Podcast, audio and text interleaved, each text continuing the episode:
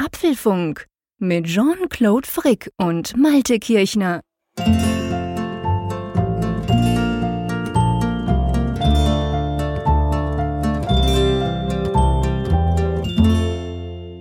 Ja, heute ist der 3. Februar 2016 und dies ist die erste Ausgabe des Apfelfunks, einem neuen Podcast rund um das Thema Apple. Wir wollen künftig alle zwei Wochen mit neuen Folgen erscheinen, das haben wir uns so vorgenommen und hoffen natürlich auf ganz viele Hörer.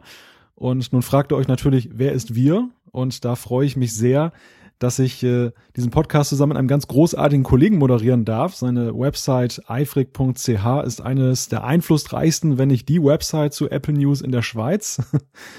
Und in Europa und in der Welt hat er sich auch einen Namen gemacht durch den Geek Week Podcast. Die Rede ist von Jean-Claude Frick. Hallo Jean-Claude. Hallo Malte. Meine Güte, ich werde ja rot hinter dem Mikrofon. Zum Glück ist das nur ein Audio-Podcast und man sieht das nicht. ja, danke für die, für die, für die Vorschlusslorbeeren. Ich freue mich ebenfalls riesig, dass du mich angefragt hast. Der Malte müsst ihr wissen, falls die, die schon Geek Week zum Beispiel mal gehört haben, der Malte war ja schon ein paar Mal Gast bei uns im Geek Week, um es mal so zu sagen, und hat mich dann um Weihnachten rum angefragt, gesagt, hey, komm, wir könnten noch einen Apple-Podcast machen. Zwei Journalisten, zwei Geeks, zwei Apple Freunde, sage ich mal, die gerne Apple Hard und Software einsetzen, die eben nur in Anführungszeichen über Apple sprechen werden. Ich war da sofort Feuer und Flamme. Ihr kennt mich vielleicht vom Geek Week Podcast, wo ich seit knapp vier Jahren Mitglied vom Team bin. Da sprechen wir natürlich über über alles, was den Geek interessiert. Hier wollen wir uns eigentlich monothematisch halten, sprich, wir sprechen nur in Anführungszeichen wieder rund um Apple, um Apple News, um Apple Software, um Apple Hardware, um alles, was so sich rund um die Firma mit dem Apfel im Logo dreht. Wir beide sind keine Apple-Fanboys, gell, Malte? Ich glaube, das kann man so sagen. So ist es, genau. Wir sehen auch vieles äh, durchaus kritisch und das äh, wollen wir auch so ein bisschen herausarbeiten hier.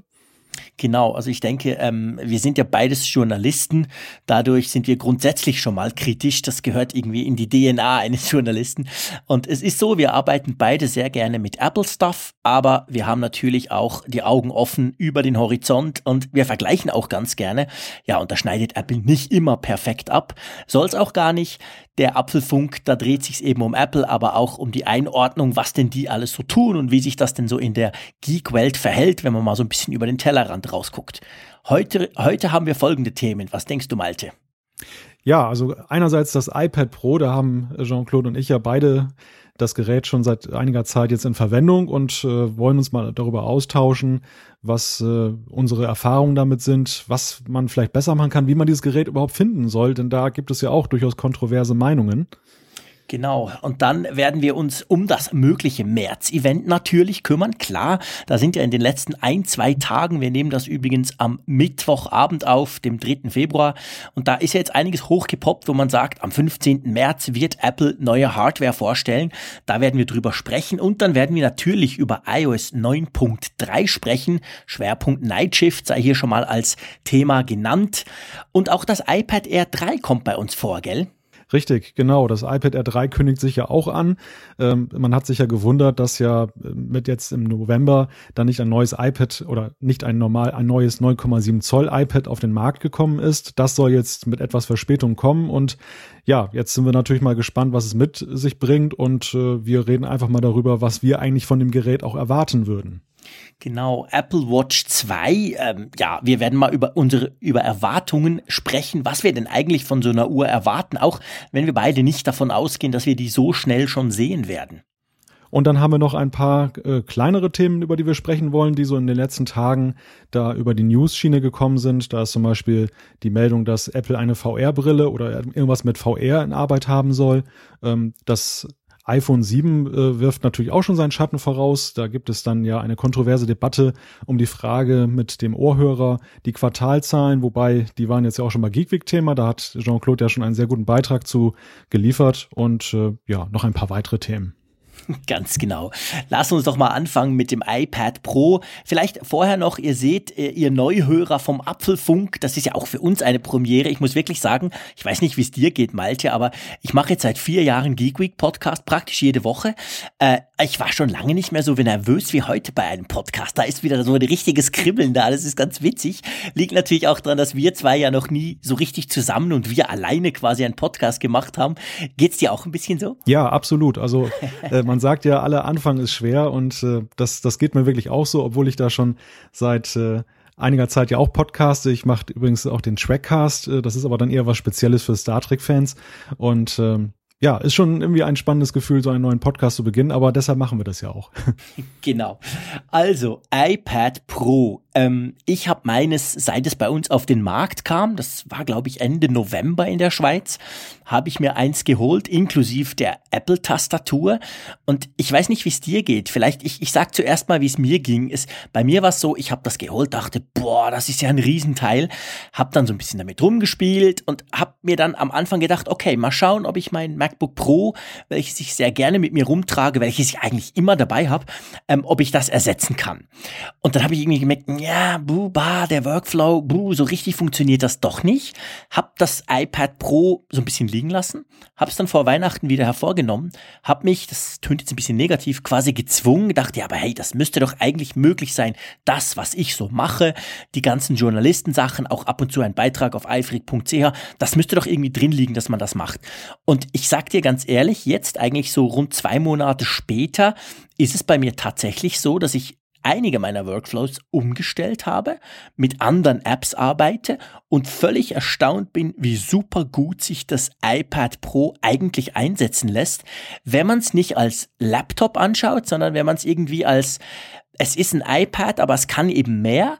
Und vor allem, wenn man den Vorteil dieses riesigen App-Ökosystems zu nutzen weiß, also ganz ehrlich gesagt, ich arbeite viel, viel mehr auf dem iPad Pro, als ich mir das noch vor zwei oder drei Monaten jemals hätte vorstellen können. Ich komme so ein bisschen über eine andere Schiene, denn ich besitze das iPad Air und ähm, habe natürlich dann sehnsüchtig das, das Upgrade jetzt erwartet auf das iPad Air 3, was dann ja nicht gekommen ist und stattdessen kam das iPad Pro und das hat mich so ein bisschen ratlos gemacht, weil für mich war die Frage, will ich so ein großes iPad überhaupt benutzen? Ist mir das nicht ein bisschen zu klobig? Und ähm, dann habe ich das irgendwo dann relativ kurz nach der nach dem Handelsbeginn dann in, ja in einem Elektromarkt dann gesehen, habe das mal so in die Hand genommen und dachte, meine Güte, ist das ein großes Kaliber. Genau. Größe. Ich glaube, so geht's allen. Also, es ist krass, wie groß das Teil ist, wenn man es das erste Mal so in der Hand hält. Ja, absoluter Wahnsinn. Also es liegt richtig schwer ähm, im ersten Moment. Man denkt, was für Maße, was will man sowas haben?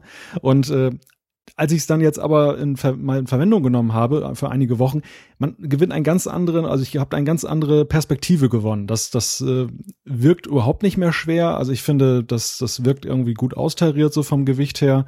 Ähm, die Maße, sage ich mal, das ist weiterhin so ein Thema, was mich ein bisschen ratlos macht, weil auf der einen Seite lernt man natürlich die Vorteile kennen und schätzen. Jean-Claude, du hast, hast es ja gerade schon angesprochen, dass ja sich auch da auch ein ganz neues Spektrum an Apps einem erschließt, die man dann auch möglicherweise intensiver nutzt. Und auf der anderen Seite ist es aber trotzdem immer noch ein Riesenteil.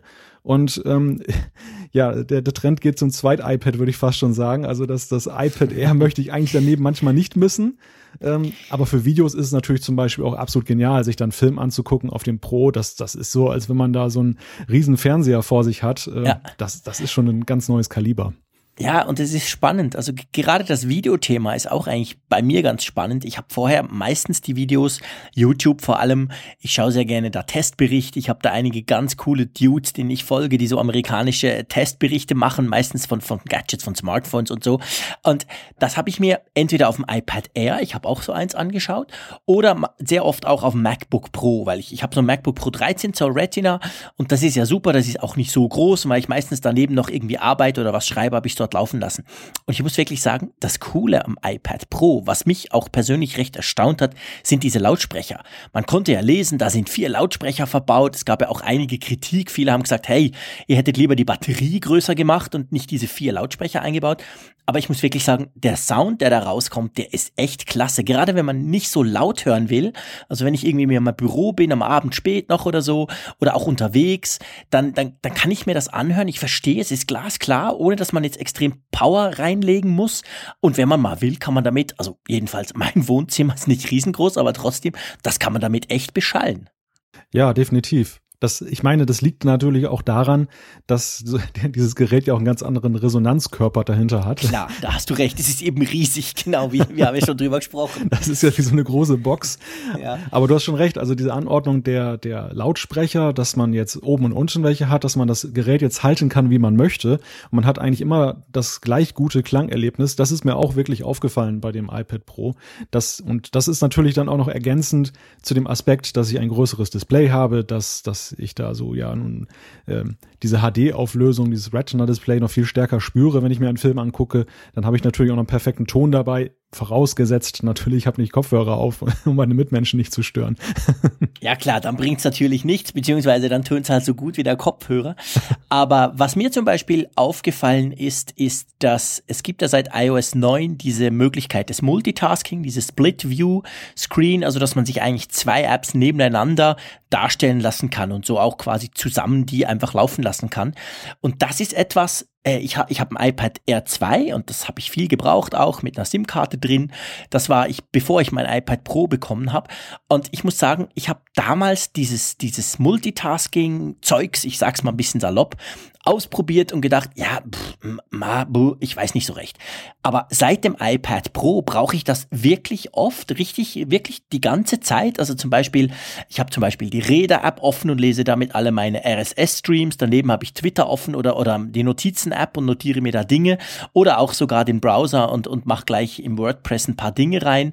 Also das ist etwas, was ich irgendwie erst so richtig mit dem iPad Pro schätzen gelernt habe. Ich weiß nicht, vielleicht habe ich es dann erst so richtig bemerkt oder ob es eben doch am Platz liegt, weil beim iPad Pro ist es ja so, wenn man es im Querformat hält und den Split-View-Screen quasi auf halbe halbe stellt, dann sind die Apps ja quasi gleich groß, wie wenn man das iPad Air hochkant hält. Also das ist ja extra so gemacht. Die sehen dann eigentlich ganz normal aus. Wie ging dir das? Hast du diese neuen Möglichkeiten des Multitaskings bei iOS 9 vorher schon so richtig exzessiv benutzt? Naja, exzessiv eher weniger, eher durch Zufall oder durch aus Versehen, weil ich dann von rechts dann diese, diesen Split-View dann so reingezogen okay. habe. Das ist mir häufiger mal passiert bei meinem E-Paper, was ich dann jeden Tag lese.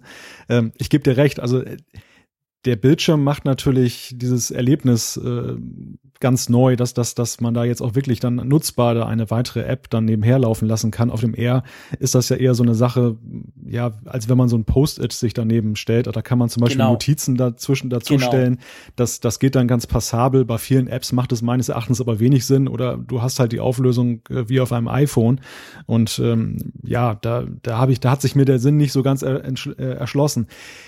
Was ich allerdings sagen muss, und da kommen wir jetzt so ein bisschen mal aus den Lobeshymnen heraus für das Gerät. Ähm, du hast ja vorhin äh, angesprochen, dass du ja auch diese neue Nutzung oder diese, diese Nutzung auch als Ersatz für ein Notebook dann da ähm, für dich entdeckt hast. Und da bin ich noch nicht ganz so überzeugt. Das liegt aber allerdings natürlich auch daran, ähm, dass iOS nun ganz anders ähm, ja, konzipiert ist als macOS oder als OS X und du, du hast natürlich nicht so die Möglichkeit bei vielen Dingen, ähm, das kleine Tool dann zu nutzen, was dann eben am App Store vorbeigeht. Ähm, oder ein, ein klassisches Thema, das, das war auch in vielen Podcasts jetzt schon äh, angesprochen worden.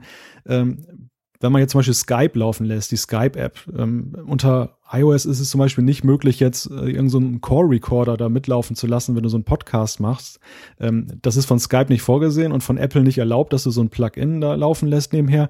Und ich glaube, da kommt diese ganze Sache doch noch so ein bisschen an die Grenzen. Also ich glaube, wenn du so ein Nutzer bist von der, der Software nur selbst, also wenn du jetzt zum Beispiel eine Textverarbeitung hast und du, du machst dann nichts weiter mit, außer dem, was die Funktion, was, äh, was da dir an Funktionen da geliefert wird, dann kannst du wunderbar zufrieden sein damit. Aber ähm, sobald es dann so ein bisschen in den Bereich geht, und da ist es natürlich gerade bei den Geeks so, dass die ja so nun auch gerne mal irgendwie so einen Shortcut haben mit irgendwelchen Tools, die dann drum herumlaufen, dann wird schon ein bisschen schwierig, finde ich. Da, das stimmt. Also grundsätzlich hast du recht. Ich habe einfach festgestellt, und das ist aber wirklich eine sehr persönliche Einschätzung, weil da kommt es auch bei jedem anders drauf an, wie er denn überhaupt arbeitet. Also bei mir grundsätzlich, das iPad Pro kann meinen stationären Mac niemals ersetzen. Ist keine Frage. Also ich habe hier vor mir im Moment, wo wir das aufnehmen, sitze ich vor meinem iMac 5K. Der hat noch ein Cinema-Display von Apple nebendran und da, das möchte ich niemals aufgeben. Kann ich nicht, will ich nicht. Schon das, was wir jetzt hier gerade tun. Also klar, da läuft Skype um uns zusammenzuschließen. Da läuft Adobe Audition, um meine Spur aufzuzeichnen. Da laufen noch irgendwie 200 Browserfenster. Äh, also klar, das, das kriegst du so nicht hin. Ich habe einfach bei mir festgestellt, dass wenn ich on the road bin, wenn ich unterwegs bin, bin ich gerne online. Ich mache sehr viel Social Media Dinge. Ich schreibe ab und zu Sachen, ich bearbeite Fotos und so. Und das, diesen Workflow kriege ich eigentlich relativ problemlos auch mit einem iPad Pro hin. Hab dann den Vorteil, dass da eine SIM-Karte drin steckt, was natürlich klar, ich kann auch mit dem MacBook Pro über mein iPhone kann ich natürlich auch via Tethering, das geht voll automatisch mehr oder weniger, aber saugt mir halt auch den Akku des iPhones leer. Also da, ich krieg die Sachen relativ gut hin. Und wenn ich unterwegs bin, brauche ich nicht unbedingt all diese Features. Also auch das mit dem Multitasking. Du hast angesprochen, Skype, klar. Problem. Daneben noch Sachen laufen lassen. Aber wenn ich mir zum Beispiel jetzt für mich persönlich überlege, wie oft habe ich den Mac an und lasse wirklich im Hintergrund was, wo wirklich Power braucht, der läuft und gleichzeitig arbeite ich andere Dinge ab. So oft ist das gar nicht der Fall. Also, beziehungsweise so oft ist das unterwegs nicht der Fall. Und auch die Akkulaufzeit, ich würde mal sagen, die ist etwas besser als bei meinem MacBook Pro. Kann auch daran liegen, dass mein MacBook Pro jetzt schon drei Jahre alt ist oder, oder zweieinhalb. Also, auf jeden Fall, für mich passt das ganz gut. Aber ich denke, man darf den Fehler nicht machen und sagen, okay, das ist so wie ein Surface von Microsoft quasi. Das ist eigentlich wie ein Laptop. Da kann ich alles tun, was ich auf dem Laptop machen kann. Das ist es nicht. Du hast es angesprochen. iOS 9, generell iOS ist ganz anders konzipiert, hat aber, finde ich, eben auch ein paar Vorteile, weil es gibt halt schon extrem viele coole Apps, die manchmal genau das machen, was man eben will. Nicht mehr, aber manchmal, wenn man dann entsprechende App gefunden hat, reicht das völlig und man ist damit auch sehr schnell. Also von dem her muss ich sagen, ich war für das, was ich unterwegs brauche, recht positiv überrascht. Ja, und ich denke, wir sind natürlich auch noch ziemlich am Anfang der Entwicklung. Also ich glaube, viele Entwickler haben noch gar nicht das Potenzial entdeckt, was jetzt das, das iPad Pro da für sie mitbringt. Das, ich meine, selbst Apple wäre ja zum Beispiel auch noch durchaus gut beraten, die ein oder andere App, die wir jetzt vom Mac kennen, auch dann für das iPad Pro zu portieren. Ja. Gerade wenn ich jetzt denke an Podcast-Bearbeitung mit, mit Logic Pro X. Ähm, das wäre Ganz natürlich. generell, du hast völlig recht. Also das Ding ist, ich würde mal sagen, die Hardware ist klasse. Es gibt ja, gibt ja Geeks und Freaks, die das ausprobiert haben im Geekbench. Der ist ja schneller zum Teil als sogar mancher Laptop.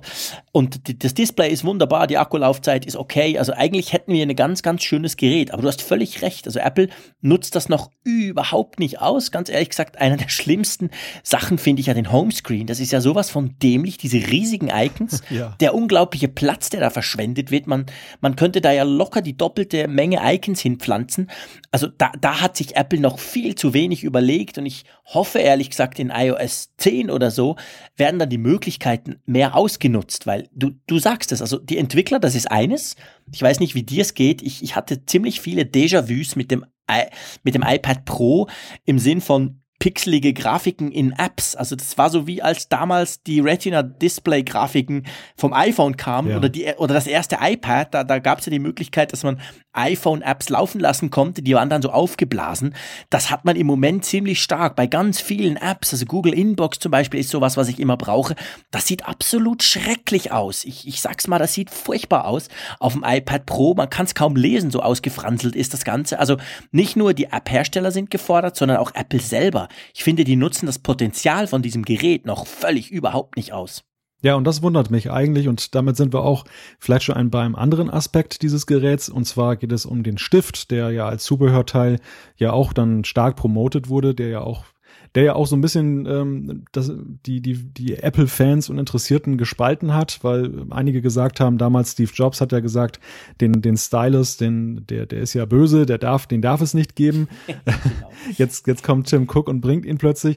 Und ich finde, ja, ich hatte den Eindruck jetzt bei dem Gerät, Apple ist da selber noch ziemlich zurückhaltend mit der Frage, inwieweit der, der Pencil dann tatsächlich eingesetzt wird. Also außer der Notizen-App haben wir ja erstmal so beim iPad Pro nichts, was jetzt wirklich davon richtig Gebrauch macht, dass ich das Gefühl habe, da ist jetzt ein Mehrwert. Es gibt ja schon allerhand Dritt-Apps, ähm, zumeist dann ja so Sachen, womit man etwas gestalterisch machen kann. Ich finde das sehr schön. Ich finde dieses Gerät auch äh, äh groß, große Klasse. Also ich habe zurzeit gerade das Surface Pro 4 hier stehen als Testgerät. Und wenn ich da mal den Stift in die Hand nehme und sehe, was der dann doch noch für ein Time-Lag hat, wenn ich da etwas zeichne und wie, wie fix das geht beim Pencil, das ist schon, finde ich, ein durchaus spürbarer Unterschied pro Apple. Nur das Problem ist, bei Apple wird es irgendwie vom äh, Gerät selber, also von der Software, vom Betriebssystem, noch relativ ja, zurückhaltend nur integriert. Das hast du jetzt sehr zurückhaltend ausgedrückt, Malte. Ich würde sagen, es ist total mies implementiert, weil äh, du hast recht, auch da. Also man merkt, Apple, da hat die Hardware-Abteilung ein ganz geiles, in meinen Augen, Teil hingeklatscht, aber die Software ist noch nicht so weit. Mir kommt so ein bisschen vor, ich hatte letzt, letztendlich das Pixel C bei mir.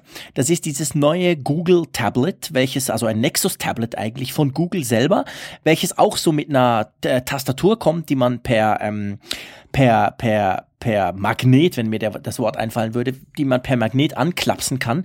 Eigentlich ein wunderschönes Gerät, eine ganz, ganz tolle Hardware. Aber Android ist halt noch überhaupt nicht aufs Tablet ganz generell. Auf dem Tablet ist Android echt mies. Also da gibt's kaum Apps für, die darauf wirklich angepasst sind. Das macht echt keinen Spaß dort. Und es kommt mir so ein bisschen so vor. Es ist nicht so schlimm, aber man merkt irgendwie eben, das fängt beim Homescreen an und das geht dann durchs ganze System durch und bis zu diesem Stift. Also ich muss sagen, Du bist ja grafisch begabt, du hast ja auch unser tolles Logo in kurzer Zeit hingeklatscht. Ich ich habe das nicht so. Ich, ich, ich kann schon meine eigene Schrift nicht lesen. Ich schreibe auch praktisch nie mehr von Hand und habe überhaupt das Gefühl, ich hätte zwei linke Hände.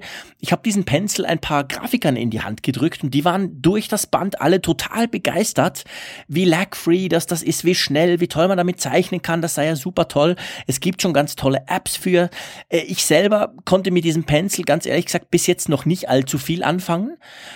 Aber ähm, was mir zum Beispiel fehlt, und das, da finde ich auch, da bin ich nicht sicher, ob sie das richtig, richtige tun. Man kann das Ding ja eigentlich überhaupt nicht brauchen äh, auf dem Desktop. Also quasi, man kann keine Apps damit öffnen, man kann nicht hin und her swipen so richtig. Also es ist recht eingeschränkt. Ich fände, wenn schon, wenn ich den ja schon hab, also zum Beispiel, kleines Beispiel, ich habe ein Galaxy Note Smartphone schon seit vielen Jahren, immer das aktuelle Modell da kann man ja mit dem Stift einiges tun, aber man kann auch den nur brauchen zur Bedienung quasi, weil es halt ein bisschen genauer ist, um zu treffen mit dem Finger. Klar, das ist ein 5 Zoll, also beziehungsweise ein 5,5 Zoll Smartphone, das ist viel kleiner als das iPad Pro.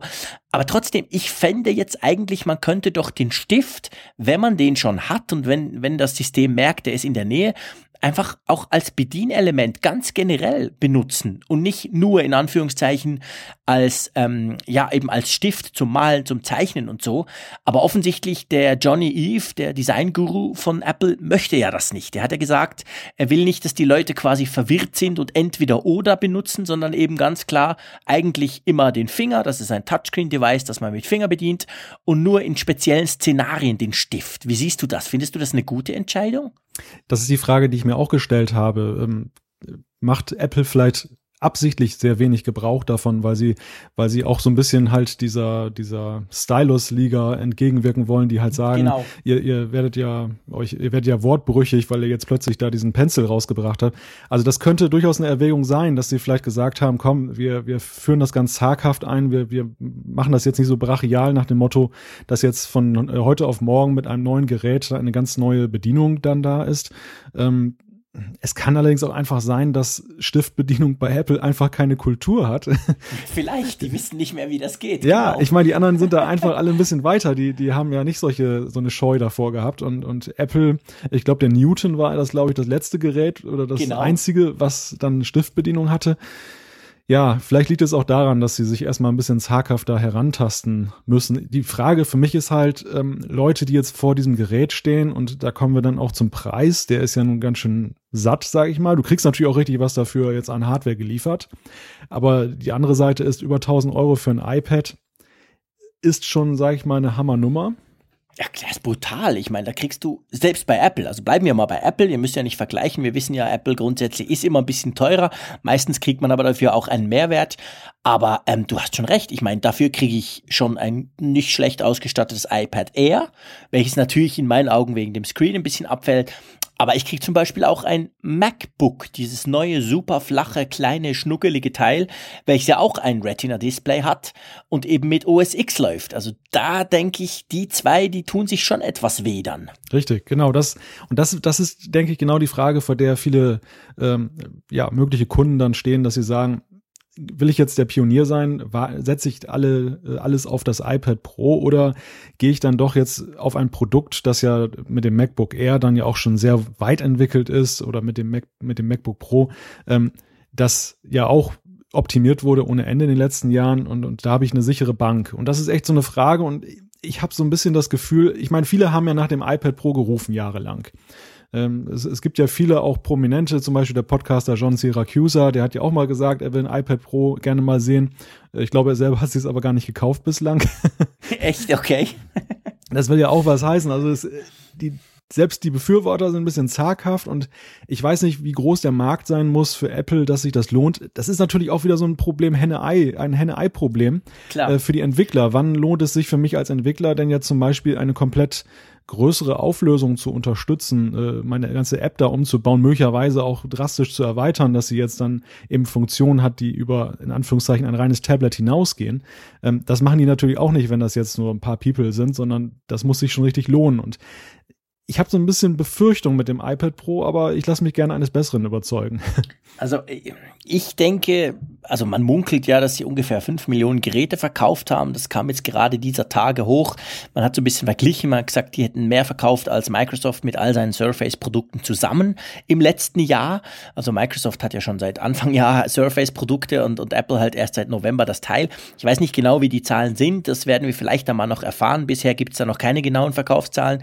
Ähm, ich denke, im Bereich Grafik, Grafik und Design kommt das Teil sehr gut an, weil das sind die Leute, die eben zum Beispiel auch ein wahnsinnig teures ähm, Grafiktablet kaufen, um mit dem Stift drauf rummalen zu können. Also da denke ich, da haben sie schon eine Nische, die gar, die, die nicht so klein ist. Beim anderen, da hast du recht, da kommt es halt extrem drauf an, was man macht. Ich möchte an dieser Stelle so ein bisschen eine Inspirationsquelle geben. Ich weiß nicht, ob du den Federico äh, Vitici kennst von Mac Stories. Ja, ja. Das ist der, der MacStories.net äh, gegründet hat. Ich kenne den so ein bisschen, also über Social Media. Wir haben uns ab und zu mal geschrieben. Und der ist ja schon letztes Jahr im Frühling ist der komplett umgestiegen, hat gesagt, hey, ich mache alles, was ich mache, auf einem iPad Air 2. Und der hat das wirklich durchgezogen. Und der hat jetzt natürlich das iPad Pro, logisch, wenn man schon mit dem iPad unterwegs ist, ganz begeistert aufgenommen. Der hat einen hervorragenden Artikel darüber geschrieben. Schlage vor, wir hauen den auf apfelfunk.com dann in die Show Notes rein, wo er so ein bisschen seinen Workflow, seine Apps und vor allem eben seinen Workflow, wie er eigentlich damit arbeitet, beschreibt. Und das ist schon spannend. Also der hat mich so ein bisschen motiviert, hat gesagt, hey, probier das doch mal. Der weiß natürlich auch ein bisschen, was ich tue und weiß, ich mache ja ungefähr ähnlich. Also ich will mich niemals mit ihm vergleichen, weil seine Seite ist geil und riesig. Das ist eine ganz große Geschichte und der lebt auch davon. Aber trotzdem, also der hat natürlich gesagt, hey, komm, das kriegst du alles hin. Und ich finde, der hat das wirklich spannend gemacht und der macht das nicht einfach just for fun oder quasi er verbiegt sich, sondern er hat wirklich, er ist heute überzeugt, dass er sagt, ich arbeite besser als jemals zuvor. Klar, der hat auch noch auf unserem Desktop einen Mac, wenn er ihn ab und zu braucht. Aber ich denke, das ist ganz spannend. Also das, das mal zum Lesen, einfach zum zeigen, was möglich ist. Das heißt nicht, dass es für jeden klappt und für jeden funktioniert. Muss es ja auch überhaupt nicht. Aber das ist eine spannende Quelle. Ich denke, wir, wir, wir hauen die bei uns rein, oder? Ja, auf jeden Fall. Um vielleicht beim iPad Pro hm, ja, einen kleinen Schlussstrich unter das Thema zu setzen. Wie, wie sieht denn deine Einschätzung aus? Wo siehst du dich in einem Jahr? Siehst du dich da mit einem iPad Pro in der Hand oder eher mit einem iPad Air 3? Wunderbare Überleitung, Malte. ähm, das ist wirklich schwierig. Äh, eigentlich eher beim iPad Pro. Und zwar, ich, ich liebe diesen Screen. Ich liebe diesen großen Screen. Ich muss auch sagen, ich bin ein Phablet-Fan. Also ich habe immer das iPhone 6 Plus oder jetzt 6S Plus bei mir im Einsatz gehabt und nicht das in Anführungszeichen kleine Gerät. Ich habe niemals den kleinen iPhones eine Träne nachgeweint, wie das ja so viele tun. Also ich mag große Geräte, sei es Smartphones oder eben auch Tablets. Und irgendwie, ich muss wirklich sagen, diese Kombination aus Größe und dann für die Größe doch relativ im Vergleich zu meinem MacBook Pro äh, geringes Gewicht, das finde ich echt klasse. Aber naja, das iPad Air 3 sollte es wirklich kommen, so ein bisschen mit den Specs des iPad Pro. Na, nee, nee, ich lege mich fest. Ich lege mich im ersten Apfelfunk fest. Wir werden da mal gucken in ein paar Monaten. Ähm, ich lege mich fest. Ich bin, ich werde bei iPad Pro bleiben. Ich bin mal gespannt. das ist natürlich jetzt schon eine Aussage. Im ersten Apfelfunk wagt er schon so ein Mist zu sagen. Ich bin dann aber natürlich auch fair genug und sage in fünf Monaten, falls das iPad Air 3 rausgekommen ist und ich das dann einsetze, werde ich das natürlich dann an dieser Stelle hier verkünden. Aber ich denke jetzt so im Moment eigentlich, mh, hm, wahrscheinlich bleibe ich dabei. Aber spannendes Thema, iPad Air 3, sag mal, da gibt's ja neue Gerüchte. Ja, du hast es ja gerade schon ein wenig vorweggenommen. Das iPad Air 3 soll von den Spezifikationen her relativ ähnlich aussehen wie das iPad iPad Pro natürlich der 9,7 Zoll Bildschirm bleibt, aber ähm, die Auflösung davon soll möglicherweise noch weiter erhöht werden. Also wir sollen 4K-Auflösung dort vorfinden. Äh, 4 GB RAM ist äh, die Rede von. Das ist dann sicherlich ja auch nochmal ein Leistungsschub, wobei ich sagen muss, also bei den aktuellen Apple-Geräten, wenn man jetzt nicht gerade High-End-Apps nimmt, es ist manchmal schon schwer festzustellen, wo da noch die großen Veränderungen sind. Es ist ja schon alles rasend schnell. ich weiß nicht, wie dir das geht, Jean-Claude. Ja, es ist, es ist super schnell. Also es ist definitiv, das iPad Air 2 äh, ist wirklich schnell und ich denke, also beim iPhone erstaunlicherweise ist, ist mir recht krass aufgefallen, der Unterschied zwischen dem iPhone 6 Plus und dem iPhone 6S Plus. Aber so auf eine Art, wie mir das oft bei Apple ist, ich habe dann das Neue und denke, boah, ist das schnell, Mensch, hatte aber beim Alten nie das Gefühl, es sei langsam. Mhm. Also es ist eigentlich erst, wenn man da das Neue hat, denkt man, boah, es kann ja doch viel schneller sein. Ähm, das, du hast recht, also das iPad Air 2 ist rasend schnell und ich habe da eigentlich niemals das Gefühl, dass irgendwie es laggt oder es, es hinkt oder es es blockiert in irgendeiner Form. Ich muss aber auch sagen, ich spiele keine Games. Ich bin nicht so der Gamer, wenn dann auf der Playstation, aber nicht unbedingt auf dem, auf dem iPad. Also ich glaube, die Apps, die ich drauf habe, die nutzen natürlich die Technik an und für sich auch nicht voll aus. Ich, ich weiß nicht, wie es dir da geht. Ja, geht mir ganz ähnlich. Ich bin jetzt auch kein großer Spieler auf dem iPad. Okay. vor dem Hintergrund ähm, sind wir da jetzt vielleicht auch nicht die Nutzer, die das dann primär merken, ob da jetzt vier oder zwei Gigabyte RAM drin sind. Aber ich gebe dir auch recht, also bei den Nuancen merkt man es schon. Also manchmal ist es eine kleine Animation, die dann schon so ein bisschen flüssiger läuft, so der Übergang von einer App auf die andere oder wenn ich etwas lade, dass ich mhm. dann doch merke, hm, das geht schneller, genau. Das, das, es, es, es, es ist irgendwie schneller geladen auch. Das, das merkt man tatsächlich. Ja, und man merkt halt so, der Test, den ja auch dann alle beschrieben haben in den Blogs und in den Tests mit dem Safari-Browser. Also du merkst natürlich, wenn du viele Tabs offen hast, dass die halt nicht mehr reloaded, also dass die nicht mehr neu geladen werden müssen, sondern halt im Speicher verbleiben können, wenn man mehr Speicher hat. Die wirklich spannende Frage für mich ist ja, ob Apple mit dem iPad Air 3 so dieses Alleinstellungsmerkmal des Pro, also den Pencil, dann auch auf das Air überträgt. Da, da äh, das müssen sie fast. Also finde ich. Also wir haben ja das Problem ganz generell. Man sieht ja das bei Apple. Die, die iPad-Zahlen sind ja von Jahr zu Jahr schlechter geworden oder von Quartal zu Quartal. Das war auch jetzt wieder der Fall. Also sind nicht schlechter im Sinn von, es werden natürlich immer noch, die, die Großteil der Tablets sind immer noch Apple-Tablets, aber es halt nicht mehr wie früher, wo wir irgendwie 80, 90 Prozent Marktanteil hatten und die, die Verkäufe sind rückläufig. Und ich denke schon, Apple muss oder will auch was tun, um, um das ganze Segment wieder etwas zu beleben. Und ich könnte mir schon vorstellen, wir haben über das iPad Pro gesprochen, über den Preis, der ja wirklich brutal ist eigentlich. Das Ding ist wirklich teuer. Und das iPad Air logischerweise ist ja günstiger jetzt schon. Das neue wird sicher nicht teurer sein. Aber vielleicht so mit dem Pencil dazu.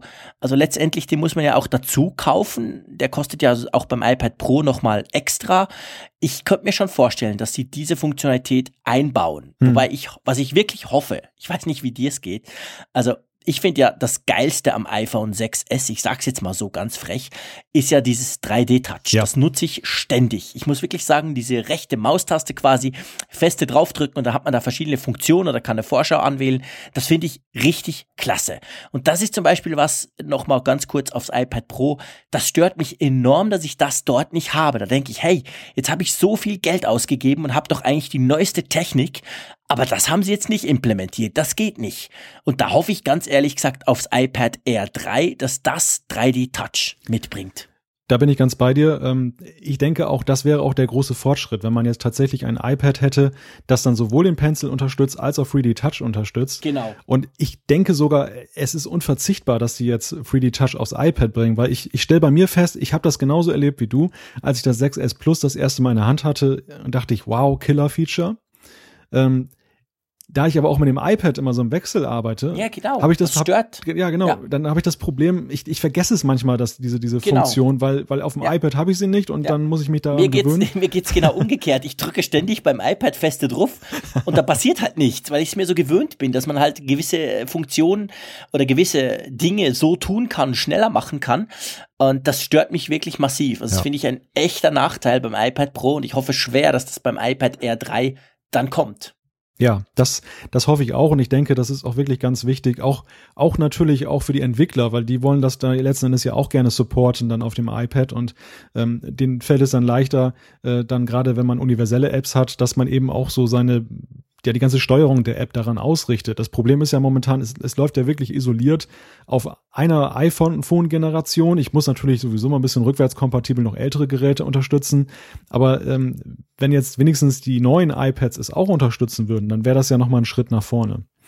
Genau, also ich denke, das sehe ich genau gleich. Das ist ein Nachteil und auch für die App-Community, dass sie halt, ja, es gibt, sind halt nicht so viele Geräte, die das, äh, Apple hat ja gesagt, sie haben jetzt eine Milliarde, die quasi bei ihnen connected, da sind ja auch die Macs drunter, aber ganz viele iOS-Geräte, aber davon sind halt iPhone 6S und 6S Plus natürlich nur ein Bruchteil und das macht es dann auch weniger interessant für das Ganze. Aber gut, ich meine, iOS wird ja ständig weiterentwickelt. Das heißt, ähm, nicht nur 3D Touch, da kommen neue Features dazu, sondern wir haben ja eigentlich für Apple untypisch eine neue Beta draußen im Moment, iOS 9.3. Das ist nicht untypisch für Apple, aber da gibt's echt neue Features, Malte. Ja, und das Kernfeature ist ja Night Shift. Das ist eine Funktion, mit der dann die Farben des, des Geräts dann halt angepasst werden. Ja, da wird, glaube ich, das Blau ein bisschen rausgenommen, damit es dann so gerade dann, wenn man es abends nutzt, ein bisschen harmonischer ist für einen. Also dass, dass man dann ja nicht die ganze Nacht dann plötzlich wach ist, weil man sich durch das Display so hat anstrahlen lassen. Und diese Funktion, da hat Apple sich wohl auch ein bisschen inspirieren lassen von einer App, die da wohl existierte. Ich meine, das ist ja nicht das erste Mal, dass, dass sie das machen, dass sie gute Ideen dann letztendlich auch für iOS übernehmen. Und ja, Nightshift ähm, ist eine Funktion, die ja diskutiert wird. Wie siehst du das, Jean-Claude? Findest du das sinnvoll? Würdest du das einsetzen? Ja, du, ich finde das echt Hammer. Also ich muss sagen, ich habe iOS 9.3 zuerst mal äh, auf mein iPad Mini, welches ich noch rumfliegen habe, draufgeklatscht. Und dann lief das eigentlich sehr gut. Und dann dachte ich, ja, okay, jetzt traust du dich mal, jetzt nimmst du dein iPhone 6S Plus und haust es drauf. Das ist mein, mein, mein Daily Driver. Also das brauche ich ständig. Wenn das nicht geht, habe ich ein Riesenproblem. Aber ich habe ich hab mir einfach gedacht, ich wage das mal. Würde ich bei einer ganz neuen iOS-Version, so im Sinn von dann, wenn dann iOS 10 rauskommt im Sommer als Beta, da darf man das niemals tun. Das ist immer total buggy. Aber ich dachte mir, ich probiere es mal und ich bin wirklich extrem positiv überrascht. Einerseits, weil die Beta absolut stabil läuft. Ich habe wirklich null Probleme damit. Wir sind inzwischen bei Beta 2. Die gibt's auch als Public Beta. Die kann sich also theoretisch jeder runterladen, wenn er sich fürs Public Beta Programm ähm, anmeldet. Und dieses Night Shift, also ich habe schon viel darüber gelesen, dass eben dieses bläuliche Licht von Computerbildschirmen, aber halt vor allem von Smartphones unseren ganzen Biorhythmus durcheinander bringen kann und für Schlafstörungen verantwortlich sein kann. Ich bin halt so ein Typ, äh, der gerne in der Nacht halt, wenn er im Bett liegt, dann noch mal schnell ein bisschen Twitter durch durchkämmt und so und dann gern und gut noch eine halbe Stunde, Stunde mit dem iPhone im Bett irgendwas rumtickelt und dann mal einschläft. Und ich habe das jetzt bei mir aktiviert. Das, der Unterschied ist recht krass. Also wenn man das macht, auch am Tag, man sieht sofort, es wird viel gelber, also, also wirklich, ja, gelb, man das ist eigentlich das richtige Wort man sieht eigentlich, wie blau das Licht vorher war. Das sieht man erst, wenn man es umschaltet und denkt, boah, krass. Und man kann ja einstellen, dass er das äh, am Abend zu bestimmten Zeiten macht oder wenn man das System auf Englisch hat, witzigerweise auf Deutsch geht das noch nicht, kann man einstellen, dass er quasi vom Sonnenuntergang bis Sonnenaufgang automatisch umschaltet und der guckt dann, wo man ist. Und dort, wo man ist, weiß er ja dann, wann die Sonne untergeht und stellt es dann automatisch um. Und ich bin recht überzeugt von dieser Funktion. Konntest du die auch schon testen? Ich habe sie bislang noch nicht getestet. Ähm, okay. Normalerweise bin ich auch mal relativ schnell dabei, dann die Betas auf, den, auf meinen Geräten zu installieren, auch ähm, weil ich äh, noch eine App programmiere oder in, entwickelt habe, die ich dann auch mal gegenteste, ob sie dann auch noch auf der neuen iOS-Version läuft ich muss sagen, mich hat's jetzt nicht so gereizt, weil ich auch dieses Problem nicht hatte, was da beschrieben wird, dass ich dann, wenn ich dann abends das Gerät nutze, dann nicht einschlafen kann. Ganz im Gegenteil, manchmal gucke ich mir noch einen Film auf dem iPad an und schlafe dann fast dabei ein. Insofern okay. da habe ich eher Angst, dass das, äh, das Night Shift dann dafür sorgt, dass ich noch weniger vom Film sehe. genau, dass du schon nach dem Intro ein, einschläfst. Ja, also ich, ich weiß nicht, ob ich Schlafstörungen hatte oder beziehungsweise äh, ich hatte auch nicht unbedingt das Gefühl, es sei ein Problem, wobei es ist schon so, dass ich dann manchmal noch ein bisschen wach liege. Äh, ehrlich gesagt, jetzt habe ich seit zwei Wochen drauf. Ob es seit da besser ist, ist jetzt schwierig zu sagen.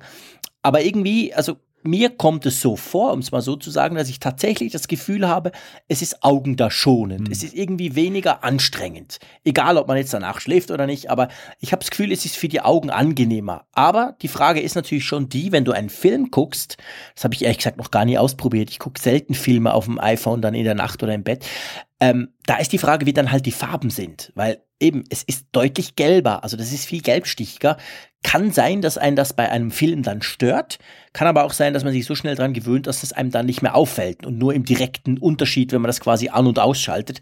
Das weiß ich nicht so genau. Ich denke mal, das macht wahrscheinlich weniger Freude, aber ähm, die Hauptanwendung wird natürlich auch gerade dann sein, wenn ich jetzt normale Apps mit weißem Hintergrund benutze, dass die, genau. dass die mir jetzt nicht so direkt in die Augen strahlen und ähm, ich dann tatsächlich dann äh, in meinem Gehirn dann die Funktion zum Aufstehen wieder auflöse, ähm, auslöse. Ich was ich faszinierend finde an dieser Funktion ist, und das zeichnet einmal mehr Apple aus, dass sie aber eben sich auch angucken, so ähm, wie beeinflusst so ein Gerät uns im Alltag. Und das, das haben sie einfach immer wieder in der Vergangenheit den, den anderen Herstellern vorausgehabt. Und das, das ist auch bei diesem Punkt so, dass äh, einfach erkennbar wird, dass Apple sich sehr stark Gedanken macht, wie unser Leben sich auch geändert hat durch diese Geräte. Und äh, ein Aspekt ist eben, dass man auf einmal ein in Anführungszeichen Computer halt auch, wie du es gerade beschrieben hast, auch mal nachts in die Hand nimmt oder im, im Bett noch anguckt, äh, was ja damals undenkbar war. Also die großen Desktop-Computer, die kann man ja nicht ins Bett nehmen. Kein Thema. Und sie nehmen sich einfach dieser Alltagsprobleme an. Das muss ja auch nicht unbedingt jeden betreffen. Und nicht jeder benutzt es ja dann auch jetzt Tag und Nacht in Anführungszeichen. Aber das ist ja egal. Das ist einfach ein Komfortfeature und das ist einfach, äh, es passt sich einfach perfekt ein in, in diese Gesamtlinie, die mit iOS auch verfolgt wird, dass ähm, da auch sehr viele Funktionen in den letzten Jahren dazugekommen sind, auch wie dieser Nicht-Stören-Modus und so, dass, dass einfach auch das veränderte Nutzungsverhalten, das dem Rechnung getragen wird. Ja, ja, das stimmt. Das ist, das ist schon spannend. Ja, und natürlich, klar, ich meine, es gab vorher eine App, die ist, glaube ich, die war, glaube ich, ganz kurz im App Store und ist dann rausgeflogen, irgend sowas, gell? Die das schon gemacht hat oder, oder ging die sogar nur mit Jailbreak? Da bin ich jetzt ehrlich gesagt überfragt. Das war auf jeden Fall, die Idee war vorher schon rum. Für Android gibt es solche Apps schon länger, wo man das machen kann. Aber klar, ich meine, Apple nimmt das auf und wenn sie es dann machen, machen sie es halt sauber. Sie machen es schön mit diesem Automatismus, mit dieser Funktion des Sonnenauf- und Untergangs. Das ist natürlich so typisch Apple, finde ich. Und äh, jetzt auch mit der neuesten Beta haben sie es so gemacht, dass du, wenn du von unten hoch swipest auf deinem iPhone oder iPad, dass du dort in dem Kontrollcenter ist das auch drin. Das heißt, du kannst dort von Hand eigentlich, wenn du magst, das kurz an- und ausschalten. Sie haben auch noch den Rechner neu da reingepappt, was mich fast ein bisschen stört, weil die Icons sind jetzt viel kleiner geworden. Und was ich dort am meisten brauche, ist die Taschenlampe, wenn ich in der Nacht noch irgendwie aufs Klo muss oder sonst irgendwas holen gehe. Und die ist jetzt viel kleiner, jetzt treffe ich sie nicht mehr. Aber man sieht schon, also Apple ist das ganz klar am, am Weiterentwickeln. Und ich finde eigentlich spannend, jetzt mal, lassen wir mal Nightshift beiseite. Ich finde spannend, bisher war es ja so, wir kriegen jedes Jahr eine neue iOS-Version. Da sind neue Features drin. Da ist manchmal auch ein komplett neues Design drin, wie das damals bei iOS 7 der Fall war. Und das kommt meistens so im Juni an der WWDC, an der großen Entwicklerkonferenz, wird das vorgestellt. Und dann gibt's ein paar Betas und irgendwann so rund um den Start des neuen iPhones im September äh, kann man die dann haben als Gratis-Update. Und ähm, Neue Features gab es bisher sonst dazwischen eigentlich nicht. Es gibt immer neue iOS-Versionen, iOS 9.1, .1.1, 1.2 etc., aber ähm, keine neuen Funktionen. Und das scheint jetzt, Apple scheint da so ein bisschen einen ja, ich sag mal, ein, ein, ein, eine neue Neuheit einzuführen, dass sie sich quasi in der Mitte der Zeit, weil wenn wir gucken, iOS 9 kam, glaube ich, Ende September raus, Mitte September, irgend sowas. Und jetzt sind wir mehr oder weniger in diesem, in dieser Mitte der Zeit, bis dann nächstes Jahr, also Quatsch, wir sind ja schon 2016, aber bis im September dann wieder was Neues kommt. Äh, und jetzt kommt da so eine neue Funktion und das ist ja keine kleine Sache. Also bei iOS 9.3 ist zum Beispiel auch so, es gibt viel mehr 3D-Touch-Funktionen. Du kannst jetzt auf die Einstellungen klicken, da kommen ganz neue Sachen, wenn du direkt feste drauf drückst und so weiter. Die, die Apple-eigenen Apps verfügen jetzt alle über 3D-Touch und so weiter. Also da, da sind schon, wurde einiges getan. Und das finde ich spannend. Ich denke, das könnte sein, dass Apple jetzt halt so neue Funktionen auch alle halbe Jahr mal bringt, weil letztendlich hilft das natürlich auch den Entwicklern, welche bisher das Problem haben, dass sie quasi einmal im Jahr ihre App mehr oder weniger komplett umbauen müssen, weil da die neue iOS-Version kommt. Oder wie siehst du das? Also es ist definitiv ein Paradigmenwechsel und vor einigen Monaten gab es ja schon diese Spekulationen darüber, weil auf einigen Websites halt gesichtet wurde, dass verschiedene iOS-Versionen, also mit Punkt 1, Punkt 2, Punkt 3 unterwegs waren, dass das Apple da möglicherweise von seiner bisherigen Strategie immer das große Upgrade zu bringen, die, die große neue Nummer da abrücken könnte und jetzt dazu übergeht, dann so, ja, in einem Rhythmus von zwei, drei Monaten da immer neue Punkt 1er Versionen rauszubringen. Genau das scheint sich ja zu bewahrheiten und jetzt eben auch auch ähm, nicht nur damit, dass sie jetzt äh, Bugfixes dann daraus liefern, sondern wie du schon sagst, eben auch dann richtig neue Features, die ja eigentlich so auch Funktionen wären, die, die wir jetzt bei den großen Releases dann eher nur haben. Ähm, ja, woran liegt das? Das ist eine spannende Frage. Einerseits ist es ja ein Trend, den wir ganz allgemein bei Herstellern beobachten. Microsoft ist ja auch dabei, bei Windows jetzt abzurücken von den großen Versionsnummern mhm. und will ja auch Stimmt. so sozusagen fortlaufend aktualisieren. Auf der anderen Seite kann es natürlich auch Ausdruck davon sein, dass ähm, und, und da muss ich jetzt den Seitenverweis zu den Quartalzahlen machen, dass das natürlich bei den Smartphones, du hast es schön in Geek Week gesagt, da jetzt so ein bisschen Ermüdungserscheinungen einfach da sind und man muss vielleicht dann, man, es reicht nicht mehr einmal im Jahr zu reizen mit neuen Features, sondern man muss fortwährend immer sagen, hallo, das ist das iPhone, das kann dies und das und das ist gerade ganz neu. Ja, das, das ist ein das, ganz spannender Punkt. Da habe ich noch gar nicht dran gedacht. Das ist wahr, ja, du hast ja. recht. Und eine, ein also, Wort noch zu den Android, also oder zu, zu der Frage, kann man das überall machen? Bei Android geht das natürlich nicht, weil da ist es ja so, so schon so, dass du ja ein riesiges Versionschaos mit der Fragmentierung hast, weil ja nicht alle Geräte den Weg mitgehen. Ja. Also Apple nutzt dann natürlich auch so ein bisschen sein, sein Alleinstellungsmerkmal. Ja, klar. Sie haben ja eine riesige, eine großartige Update-Rate. Jeder Entwickler kann da, äh, findet das ja traumhaft, dass wenn du neue APIs hast, ähm, die kannst du ja in einem Jahr meistens ganz sicher verwenden, weil no, über 90 Prozent deiner Nutzer dann auch die aktuelle äh, Software auf ihrem Klar. Gerät haben. Das hast du bei Android natürlich überhaupt nicht. Ne? Nee, nee, das ist, das ist ja auch das ganz große Problem bei Android, welches immer wieder diskutiert wird. Du hast völlig recht, die verschiedenen Hersteller, die, die halt zum Teil ewig lange brauchen, bis sie überhaupt, falls sie überhaupt ein Update liefern. Da, da war Apple schon immer vorbildlich. Ich meine, es ist ja nicht nur so, dass die Leute schnell klicken, sondern der Vorteil ist natürlich, Apple liefert das halt eben direkt aus. Es ist nicht so, dass ich wie bei Android, wenn dann mein Galaxy XY oder mein Samsung irgendwas oder mein LG G3, wenn das dann mal ein Update kriegt, ist ja dann noch die Frage, ob mein Provider das auch durchlässt. Und wenn der gerade mal pennt oder gerade keine Zeit hat, dann dauert es noch mal ein paar Wochen länger. Bei Apple ist es ja so, die drücken in Cappuccino auf den Knopf, so stelle ich es mir jedenfalls vor, und dann rauschen da irgendwie 100 Millionen Devices ran und holen sich das Teil am gleichen Abend. Also das geht ja dann quasi auf Knopfdruck an alle raus, egal bei welchem Provider das du, das du steckst. Und das ist ein Riesenvorteil. Plus, muss man auch sagen, Apple ist ja immer noch, sind immer noch die, die eigentlich äh, am längsten, sage ich mal, noch Geräte unterstützen. Ich meine, du kriegst auf dem iPhone 4S noch iOS 9.2 drauf, die aktuellste 9.2.1, äh, die ganz aktuellste Version. Klar, du hast nicht alle Features, gewisse Features sind dann nicht implementiert, aber grundsätzlich kannst du noch updaten. Und ich meine, das ist bei den allermeisten anderen Herstellern, kannst du das vergessen. Da kannst du froh sein, wenn du nach einem Jahr noch mal eins kriegst und danach ist Sense. Apple tut da schon zum Teil noch sehr alte Geräte mitziehen und unterstützen. Und das hilft natürlich, dass eben die Leute dann schnell auf die neuen Versionen gehen. Ja. Ja, und sie haben es, wie du schon sagst, über die Jahre auch ja immer mehr perfektioniert. Angefangen von der Grundsatzentscheidung, ähm, neue Versionen jetzt kostenlos herauszugeben.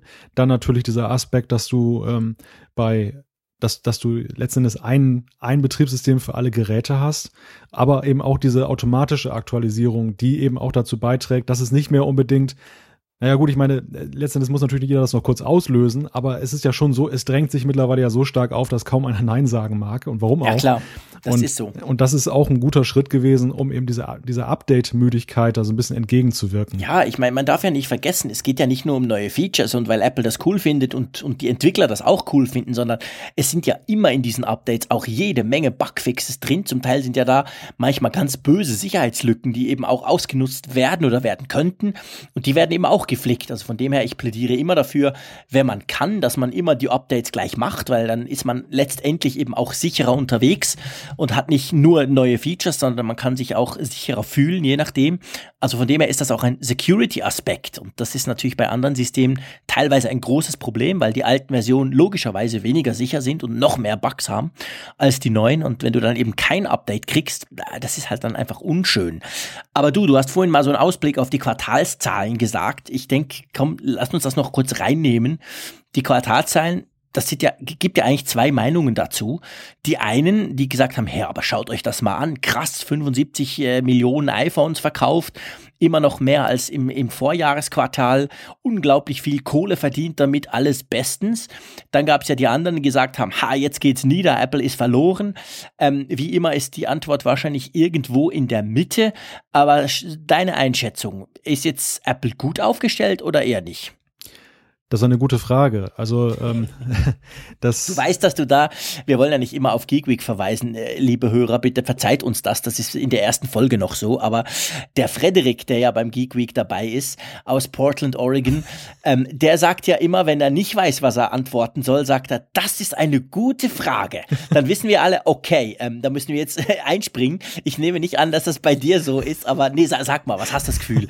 Haben die jetzt gut abgeschnitten, aber das war das letzte Mal oder wie siehst du das? Also ich habe gar keine Sorge um Apple, dass die jetzt äh, in Armut verfallen werden oder weit zurückfallen werden. Ich, dass diese Diskussion, ähm, dass Apple irgendwann abstürzt, die die geht ja schon seit Jahren und Vielleicht ist es jetzt tatsächlich einfach mal so, dass die, dass es mal rückläufige Zahlen gibt. Wir haben das ja beim iPad schon gesehen jetzt über die vergangenen Quartale. Das iPad hat sich ja schon so ein bisschen ähm, ja zurückentwickelt, was die Absatzzahlen angeht. Das iPhone war bislang immer noch der Bringer, weil sie es immer wieder hingekriegt haben, ein neues äh, Gerät rauszubringen, was dann so wieder fasziniert hat und so die Käufer angesprochen hat, dass die Leute hingelaufen sind und haben für weiteres Wachstum gesorgt. Ähm, die Frage ist natürlich, wie lange halten sie das durch? Wird es irgendwann auch mal so ein, ähm, ein Zenit geben, den sie überschreiten? Sie sagen ja selber schon, der wird, den wird jetzt kommen. Das hat allerdings natürlich auch mit Wechselkursproblemen äh, zu tun, mit China, dass der Markt dort bisschen lahmt und China war nun mal der Wachstumsmotor, der auch so ein bisschen die äh, Rückgänge in, oder die, die stagnierenden Zahlen in Amerika und, und Europa ausgeglichen hat.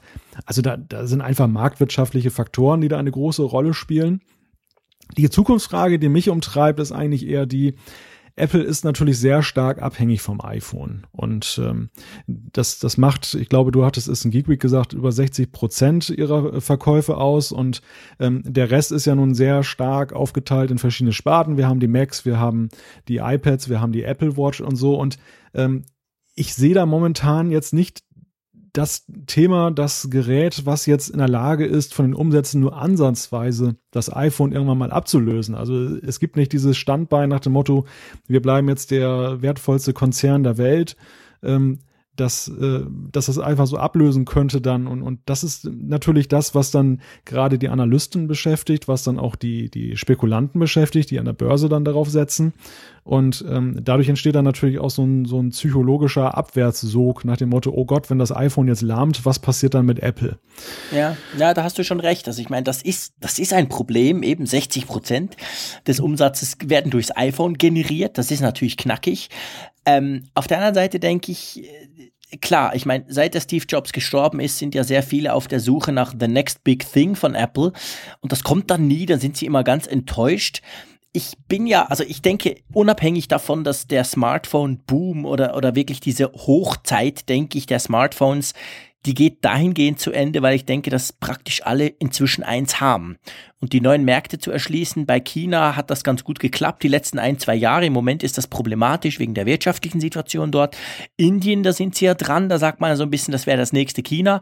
Aber grundsätzlich, es ist halt so, die Sättigung ist massiv, vor allem mit diesen Premium-Geräten. Also man kann eigentlich sagen, im Westen der, der bereit ist, so viel Geld auszugeben, der hat schon eins. Und da, dazu kommt halt noch, die Frage ist tatsächlich die, ich meine, beim Apple iPhone können wir das ja auch exemplarisch sehen, brauchst du jedes Jahr ein neues. Ich meine, die Dinger sind inzwischen so gut. Ich sag mal, seit dem iPhone 6, welches wirklich ein neues Design, eine neue Größe, eine größere Größe eingeführt hat. Ja, ich meine, eigentlich brauchst du keinen 6S und das 7er, wir werden sehen, wie es wird. Aber äh, wenn es nicht extrem anders ist, stellt sich dann schon die Frage, ob du das tatsächlich brauchst. Das heißt, die Zyklen werden länger. Ganz einfach, weil die Smartphones, und das gilt nicht nur für Apple, das gilt für Samsung, für LG, für, für alle anderen eigentlich auch, die Geräte sind so gut, so toll, so ausgereift, die Kamera ist so klasse, da ist es schon recht schwierig, selbst mich als Supergeek zu überzeugen und zu sagen, hey, okay, You need another one. Weil, äh, ja, eben, hm. die sind alle ganz schon toll. Ja, richtig. Also ich denke auch, das ist für viele Kunden ist das jetzt auch gegenwärtig so eine Art Erwachen aus einer Art Rauschzustand. Genau, das, genau. 2007 kam dann das iPhone und ähm, jedes Jahr gab es ein tolles neues iPhone, das man unbedingt haben musste, wo man auch, wenn man es in der Hand hatte, sofort das Gefühl hatte, das muss ich haben. Richtig, ja, genau. ja ich, ich brauche das alte nicht mehr. Das ist jetzt ja. das. Und dieses Gefühl hat natürlich nachgelassen, nicht weil Apple schlechte Arbeit geleistet hat, ganz im Gegenteil, es ist ja Wahnsinn, was sie unter der Haube da immer noch da machen, dann auch gerade bei der Hardware. Nur der Punkt ist einfach der, ähm, Schnelligkeit bei der Hardware, wir hatten es gerade ja exemplarisch beim iPad und das, was der Nutzer tatsächlich benötigt, das hängt ja auch eben sehr stark davon ab, was er damit macht. Und ähm, bei einer Vielzahl der Dinge, die du mit dem iPhone machst, ist einfach ein Grad der Zufriedenheit erreicht, dass es ganz, ganz schwer ist, da jetzt so eine neue Zufriedenheit zu erzeugen, dass du wirklich denkst, ach, äh, das Alte kann ich nichts mehr mit anfangen, ich brauche jetzt nur das Neue. Und das, und das ist sicherlich auch so ein Faktor, der die ganze Branche betrifft, der Apple aber natürlich auch sehr stark betrifft, weil Apple diesen Aha-Effekt ja auch über Jahre so ist auf dem gesurft, kann man sozusagen mhm. sagen. Genau, und ich denke, beim iPad sieht man es nämlich noch exemplarischer das iPad schwächelt ja nicht primär nur drum, weil so extrem viele Android-Tablets verkauft werden. Das ist nämlich nicht der Fall. Sondern es ist natürlich auch so, beim iPad war das schon von Anfang an so, dass die, die Zyklen, wo die Leute sich ein neues gekauft haben, natürlich viel, viel größer waren. Das war schon ganz am Anfang so. Und auch beim iPad, ich meine das iPad Air, das iPad Air 2, aber auch das iPad 3 oder 4 vorher, das sind klasse Geräte und die kannst du drei, vier, fünf Jahre lang haben. Eben, wir kriegen ja auch Updates, iOS 9 läuft auf den allen drauf, etc. Also da gibt's auch keinen Grund zu sagen, oh Mist, die neuen Apps laufen nicht mehr drauf. Die Dinger, die sind so gut und die werden eben nicht jedes Jahr ausgetauscht. Das heißt, die Durchdringung, wenn du mal eine gewisse Durchdringung er erreicht hast, ja, dann behalten die Leute die Dinger eben länger. Und ich könnte mir echt vorstellen, und das betrifft aber definitiv alle Hersteller, dass es bei den Smartphones dieses Jahr auch soweit ist, dass man sagt, okay, ich habe eins, super, ich bin mega zufrieden, ich behalte das, ich behalte das noch ein Jahr, vielleicht noch ein zweites Jahr äh, und dann gucken wir mal weiter. Also dass auch dieser gewisse Sättigungseffekt in Bezug auf Functions und Features erreicht wird und dadurch natürlich logischerweise die Leute die Dinge einfach länger behalten. Hm. Wobei wir sollten natürlich erstmal abwarten, was das iPhone 7 bringt. genau, genau, da hast du natürlich völlig recht. Das iPhone 7, ja, also es ist lustig, ich weiß nicht, wie es dir geht, wenn ich so in den Blogs lese oder auch auf Twitter, da denke ich manchmal, das iPhone 7 steht vor der Tür. Ja. Aber hey, äh, das ist ja noch enorm lang. Also ich meine, das, das Ding wird definitiv irgendwann im dritten Quartal, im vierten Quartal, ja, Ende drittes Quartal kommen. Also das dauert noch richtig lange, aber man liest schon ganz viel drüber. Man munkelt extrem viel in der Gerüchteküche, wie das ja bei Apple immer der Fall ist. Man munkelt wasserdicht, das fände ich persönlich recht cool.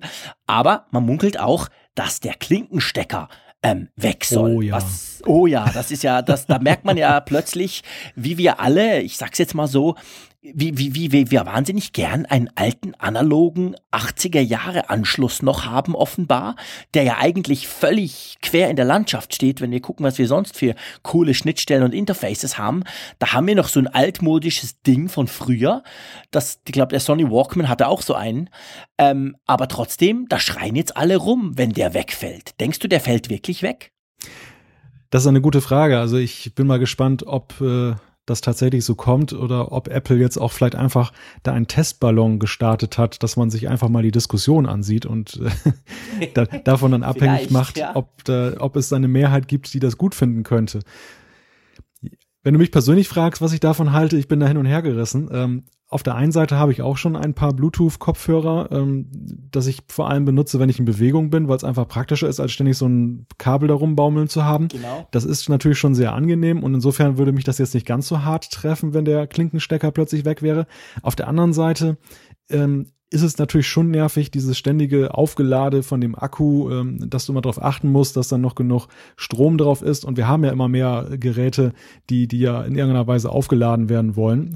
Ähm, sei es dann die Apple Watch am Arm und. ja, ja, genau. Da musst du doch die Kopfhörer aufladen. Wobei, ja. ich weiß nicht, wie es die, also ich könnte mir vorstellen, dass sie tatsächlich den Lightning-Anschluss dann benutzen. Also es gibt ja schon, glaube ich, ein oder zwei Kopfhörer, die man jetzt schon am Lightning-Anschluss anstöpseln kann. Also ich bin gar nicht sicher, ob es wirklich kompromisslos auf drahtlos geht oder ob sie einfach sagen, hey, der Klinkenstecker, der braucht einfach viel Platz auch in der Höhe der hat halt nun mal ein Minimummaß, das kann man nicht unterschreiten. Und äh, dass sie sagen, okay, jetzt, jetzt wir nehmen den Lightning dafür, den kann man auch dafür brauchen, was ja technisch jetzt schon möglich wäre. Äh, ich ich meine, es ist Apple. Apple hat das, ich, ich sag's mal so, ich denke, wenn sie das wirklich machen, werden wir uns dran gewöhnen. Wir werden alle motzen, wir werden alle fluchen, wir werden alle den Untergang von Apple erfordern und letztendlich werden wir uns dran gewöhnen. Apple hat als erster das Diskettenlaufwerk weggelassen. Ha, das war Weltuntergang. Danach das CD-ROM, das DVD-Laufwerk. Meine Güte, spinnt ihr denn? Die haben USB eingeführt und den, wie hieß das Ding früher, äh, wo man die Tastaturen anstöpseln konnte bei, beim Mac? Ah, wie, wie hieß das? Das ist schon wirklich lange her. Der hat auch so, so einen proprietären Anschluss, wo du Maus und Tastatur, der war plötzlich weg. Da musstest du USB, boah, was ganz Neues, das hat damals noch niemand gekannt. Äh, sie haben, sie haben den, den, den, den typischen iPhone, ähm, iPod und iPod Touch und iPad äh, Stecker weggelassen. Da kam plötzlich Lightning. Meine Güte, ich habe ganz viele Kabel weggeschmissen. Und natürlich gab es jedes Mal also nicht beim Diskettenlaufwerk und bei der DVD, aber sonst gab es jedes Mal einen Adapter. Der hat dann immer 30 Euro gekostet und ich habe immer ein, ein oder zwei davon gekauft, nach kurzer Zeit nicht mehr gebraucht, aber es gab natürlich einen Adapter. Und ich, ich weiß nicht, ich denke, das iPhone 7, wenn es wirklich ohne Klinkenstecker kommt, wird Apple einen Lightning auf Klinkenstecker Adapter anbieten für 30 Euro, um einfach zu sagen, hey, puh, ja, okay, wenn ihr unbedingt wollt, könnt ihr ja. Aber ich könnte mir schon vorstellen, dass sie das machen, weil Apple ist die Firma, die solche Dinge dann tatsächlich durchzieht. Apple ist in der Frage einfach gnadenlos und, und genau. dafür, dafür mag man sie, weil du hast gerade viele Beispiele genannt, wo es dann eben letzten Endes auch ein Nutzen war für die Anwender, auch wenn sie es im ersten Moment nicht so gesehen haben. Die Frage ist natürlich immer, ähm, ist es wirklich ein, ein Nutzen, jetzt den, den Klinkenstecker? Ich verdiene einfach viel Geld mit dem ganzen neuen Zubehör. ja, wobei die Zubehörhersteller werden sich natürlich auch freuen, wenn sie dann Ja klar, du hast recht, das stimmt. Ich meine, das ist ja ein riesen, ein riesen Ökosystem inzwischen geworden, rund um diese Anschlüsse und rund um diese Dinge. Naja, mal schauen, wir werden es abwarten. Also ich halte nicht viel davon, jetzt schon zu spekulieren. Äh, ich denke aber, wo wir ein bisschen spekulieren können, weil da sieht es doch tatsächlich so aus. Wir haben ja vorhin mal über dieses März-Event gesprochen, über das iPad Air 3. Ähm, und ähm, da soll ja auch tatsächlich ein neues iPhone kommen. Ein kleines. Ein kleines, genau. Der, der Schritt zurück zum, äh, ja, ich sag mal, Fünfer-Format. mhm. Und ähm, das das ist ja eine, eine Geschichte, die ja nun sehr stark ja auch kritisiert wurde, als das 6 aufkam, dass, dass einige gesagt haben, das ist mir viel zu groß, ich möchte gar kein Fablet. Jean-Claude, du hast jetzt schon ge dich geoutet, dass du da ja ein Fablet-Fan bist. Insofern, wirst du das wahrscheinlich eher positiv gesehen haben. Ähm, gleichwohl hat Apple da vielleicht auch ein Stück weit einfach auch so sein zuletzt Alleinstellungsmerkmal aus der Hand gegeben, weil ja wirklich alle Hersteller auf groß gegangen sind. Und Apple war ja nun sehr lange und sehr beharrlich dabei geblieben zu sagen, ähm, zumindest bei der Breite ist man ja sehr lange dabei geblieben, sie, sie gleich zu behalten. Die Höhe hat man ja schon Zugeständnisse gemacht.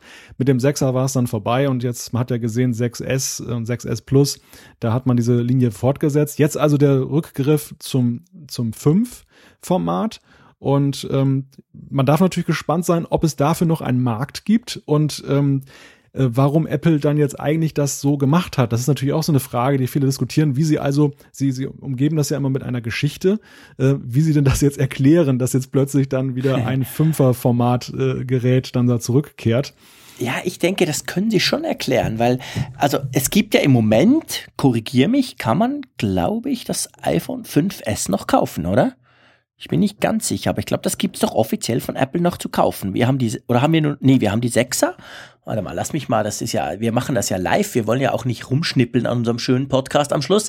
Drum ich quassel und gucke gleichzeitig auf der Webseite nach. Auf jeden Fall, du hast schon recht. Also bei mir war es so, ich muss wirklich sagen, mich hat das, ich, ich teste natürlich auch laufend Android-Geräte und mich hat das so genervt, dass die Dinger so klein waren, so lange so klein, dass ich dann tatsächlich äh, mich wirklich gestört habe dran, dass das so klein war, weil ich dann halt immer diese Samsung und all die anderen großen Geräte und ich fand die super, aber die haben halt Android drauf, ist schön, aber mach, ich arbeite lieber unter iOS und darum war ich unglaublich froh, als dieses iPhone 6 kam. Schon, schon das 6er ist ja größer und dann eben das 6 Plus, das fand ich genial.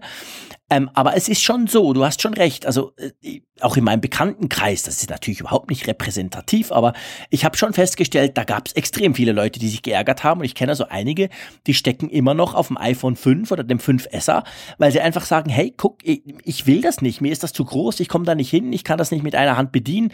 Das ist Mist. Und es ist tatsächlich so, also Apple äh, verkauft im Moment das iPhone 5S noch. Also wir können die iPhone 6S Modelle kaufen, die iPhone 6 Modelle und dann das iPhone 5S. Das gibt's immer noch im Apple Store. Und ich denke, Apple wird, das ist keine große Sache für sie, wenn sie jetzt ein SE, so munkelt man ja, ein iPhone 5 SE, ob es dann wirklich so heißt, äh, quasi mit der Technik des iPhone 6s, also neuer als das 5S jetzt, aber nicht ganz so schick und neu und nicht ganz so schnell wie eben das iPhone 6S. Dadurch würden sie es wahrscheinlich nicht unbedingt konkurrenzieren. Wer the latest and greatest braucht, der kauft natürlich dann das aktuelle Modell, aber wer eben sagt, hey, ich will so einen kleineren Formfaktor, aber trotzdem massig Speed, Da sind wir wieder beim Thema von vorhin. Ich meine, letztes Jahr die iPhones waren auch super. Die sind auch dieses, nächstes und übernächstes Jahr noch toll. Also sprich, da kann man schon ein iPhone nochmal auflegen mit aktualisierter, aber nicht gerade super, super moderner Technik. Äh, ich denke, das könnte Sinn machen. Das könnte unter Umständen aufgehen. Einfach, weil ich denke, sie werden sich dadurch nicht unbedingt ihre eigenen iPhone-Käufe kannibalisieren. Oder wie siehst du das? Naja, ich denke, ein Stück weit rückt Apple aber natürlich da von seiner bisherigen Kompromisslosigkeit einfach ab. Und das, das sehen wir ja momentan bei allen äh, Produktlinien. Unter Steve Jobs war es einfach so, wenn er etwas für richtig gehalten hat, dann war alles, was vorher richtig war, plötzlich falsch.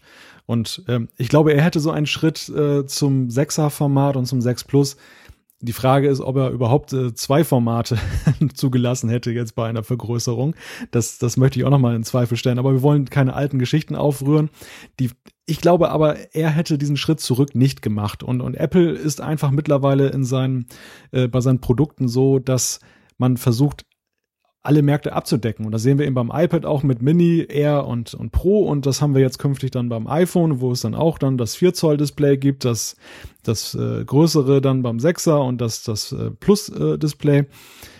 Ja, es ist spannende Frage, ob, ob das, äh, ob das Ich denke, ich denke nicht, dass sie da, also sorry, wenn ich dich da so harsch unterbreche, ich, ich denke nicht, dass sie da grundsätzlich falsch liegen. Also äh, ich denke, gerade in der heutigen Zeit, gerade in dieser gesättigten Smartphone-Zeit, wo eigentlich alle schon eins haben, alle mehr oder weniger zufrieden sind, da ist es wichtig, dass du eben alle bedienen kannst. Und wenn du da halt noch ein paar, in Anführungszeichen, das sind ja dann doch Millionen bei Apple immer, aber wenn du da halt noch ein paar findest, die sagen, ja, hey, ich würde ja gerne wechseln, aber das ist mir zu groß, dann holst du die mit so einem kleinen eben ab. Und natürlich, klar, Steve Jobs, der war wirklich kompromisslos, das hat sich ja auch sehr oft ausgezahlt, aber ich bin überzeugt, ein paar Mal war es wahrscheinlich auch eher kontraproduktiv. Von dem her, denke ich, also ich persönlich finde das einen guten Schritt, auch wenn das, das Phone für mich definitiv nix ist, weil ich sehe schon bei den iPod Touchs meiner Kids, das sind ja mini, mini, mini Dinger, die kann ich ja kaum mehr bedienen, ich kann gar nicht mehr tippen drauf. Und meine Frau hat ein iPhone 6, äh, also das normale kleine in Anführungszeichen, und schon das finde ich, boah, das ist aber, das ist aber winzig. Also ich würde sicher nicht zurückgehen, aber naja, mal schauen. Also wenn die Technik einigermaßen aktuell ist, dann denke ich, ist, wird, wird das Gerät seinen Markt finden. Also erstmal Zustimmung zu, zu deiner Aussage, dass äh, Apple natürlich versucht, alle möglichen Nischen und Märkte da in, in, in diesem Segment Smartphone da abzudecken. Das haben sie auch ja schon probiert mit dem günstigeren Modell, mit dem Plastikrücken, das iPhone, was ja nun eher gescheitert ist.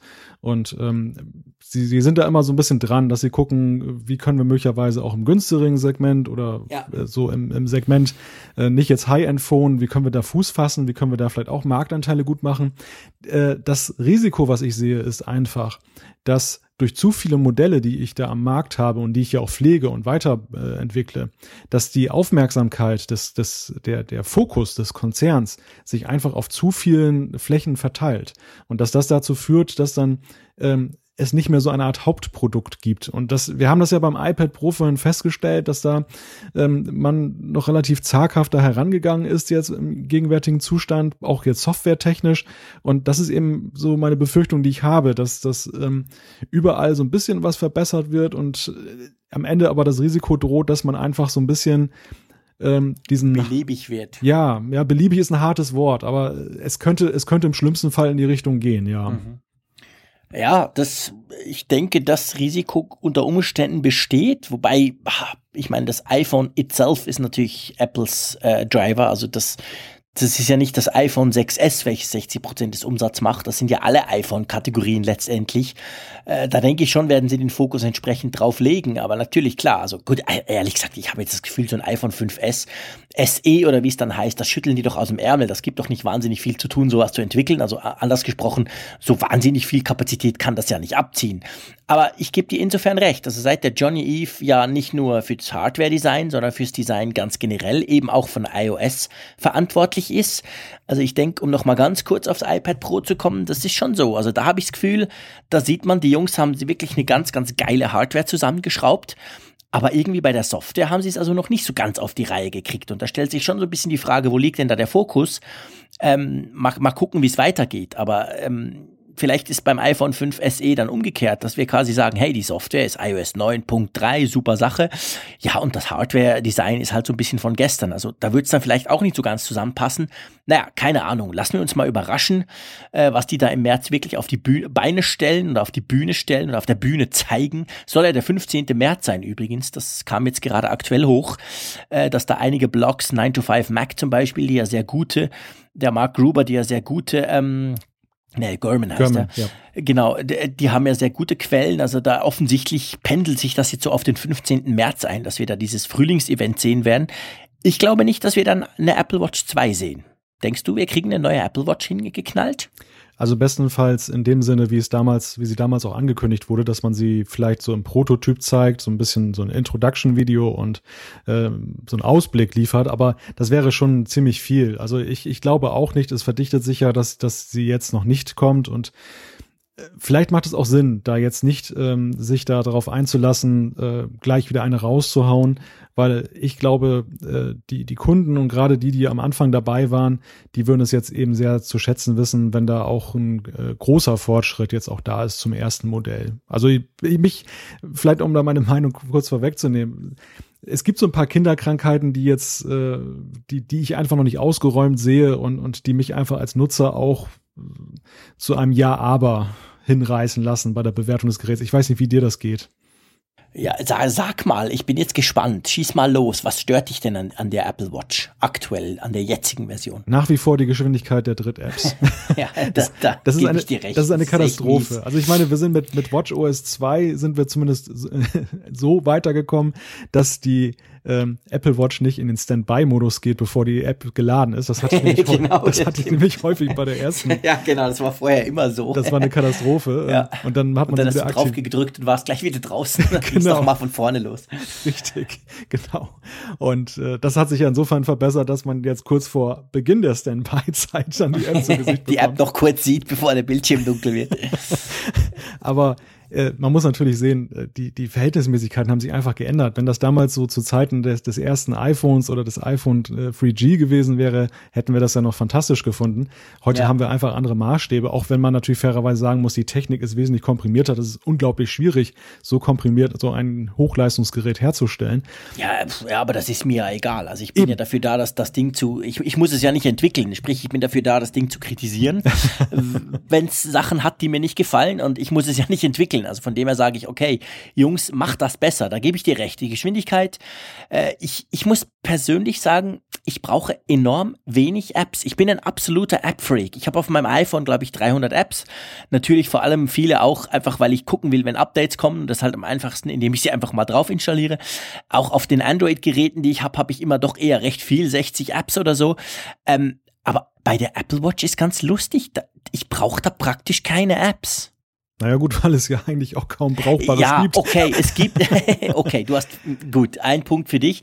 Du hast recht, aber ich habe festgestellt, also ich bin erstaunlicherweise eben sehr zufrieden damit. Ganz einfach, weil ich sagen muss, für was brauche ich so eine Uhr oder für was will ich, was erwarte ich von einer Smartwatch? Und ich persönlich, klar, das ist der Frick jetzt der, der, der, der Schweizer, also ich, ich, ich erwarte von, von so einer Uhr, dass sie mir, okay, die Uhrzeit anzeigt, klar, dass sie mir äh, Notifications anzeigt, enorm wichtig, äh, number one für mich, dass ich diese Notifications in irgendeiner Form bearbeiten, löschen etc. kann, da kommt es dann immer ein bisschen auf die Apps an.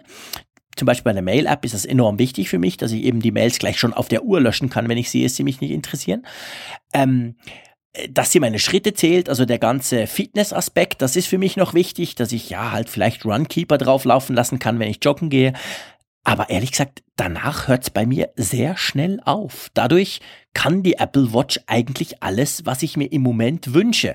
Klar, jetzt kann man sagen, hey, aber Apple hat dir einfach noch nicht gezeigt, was man sonst noch alles könnte, weil es da noch nicht so viel gibt. Klar, ich lasse mich gern überraschen, aber dadurch brauche ich jetzt unabhängig, ob sie jetzt brauchbar sind oder nicht, aber ich, ich installiere mir da auch nicht viel drauf, weil ich gar nicht so viel davon erwarte. Was erwartest denn du eigentlich von so einer Smartwatch oder jetzt ganz konkret von der Apple Watch? Was muss denn die können? Also zunächst mal muss ich äh, dem, dem äh, äh, dem Eindruck entgegentreten, dass ich jetzt die, die Apple Watch übermäßig negativ sehe. Ich habe sie ja jeden Tag noch in Verwendung und vorhin hatte ich ja auch so ein Ja-Aber gesagt. Ja. Ich glaube, dieses Aber bezieht sich aber vor allem auf viele, die eben noch daran zweifeln, ob sie überhaupt eine Smartwatch benötigen. Also ich bin vollkommen bei dir, was die, was die Nutzung angeht. Die sieht bei mir ähnlich aus, wobei ich muss dazu sagen, ähm, das ist ja eben auch das, was die Kernfunktion dieser, dieser Apple Watch sind. Wenn man die nicht benutzt, dann, dann braucht man das ja, Ding klar. nicht. Ja, definitiv. Und ich glaube, jeder, der dieses äh, Gerät jetzt da äh, ein Jahr am Arm hat, der ähm, hat, der nutzt sie eben auch intensiv mit den Notifications und äh, ich finde auch mal nach wie vor großartig, wenn das Telefon klingelt, dass ich das auf der Uhr sehen kann. Ja, das ist, ja klar, genau, das ist für mich auch eine Notification, du hast recht, das ist, das ist genial praktisch. Aber für mich sind, also neben dem Tempo, glaube ich, ist da noch viel Potenzial eben für mehr Interaktion. Das fängt eigentlich damit an, dass ich diese, ähm, diese Bewegungstracking-Funktion, warum zum Beispiel ähm, gibt es das nicht kombiniert jetzt mit dem Bewegungstracking, das ja auch letztendlich das iPhone hat. Also dass diese Daten dann zusammen erfasst werden, anstatt jeder für sich. Das ist so ein bisschen schwierig, dass ähm, wenn ich die Apple Watch mal nicht umhabe, das iPhone hat ja auch alle möglichen Sensoren, das könnte dann ja auch dann nahtlos weiter aufzeichnen. Ähm, mir fehlt natürlich, oder was heißt fehlt, aber schön wäre natürlich auch, dass so für die Populär-Apps dann, dann äh, WhatsApp und, und andere dann auch mehr Möglichkeiten bestehen würden, mit denen in irgendeiner Weise zu interagieren. Ähm, das ist alles noch sehr stiefmütterlich, liegt natürlich auch daran, dass die App-Entwickler sehr zurückhaltend sind. Die, die haben gesehen, da ist keine Goldgräberstimmung. Äh, es gibt mehr, mehr Verdruss bei den Nutzern durch diese Defizite in der, in der Geschwindigkeit.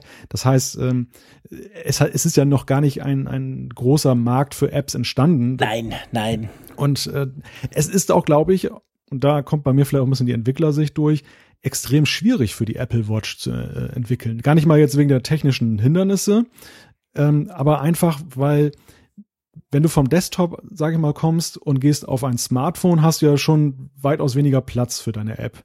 Und wenn du von, vom Smartphone auf die Uhr gehst, dann, dann kannst du im Prinzip ja maximal zwei bis drei Elemente da sinnvoll platzieren. Und das ist natürlich ein, eine große, eine große Hürde. Also der Interface-Designer, der, der hat da noch mehr an Wert gewonnen bei der ganzen Geschichte. Und äh, das hat auch so manche App, die es dann für die Apple Watch gibt, meines Erachtens scheitern lassen, weil sie einfach zu umständlich zu steuern ist oder überfrachtet genau. ist. Oder weil sie zu viel wollte, genau.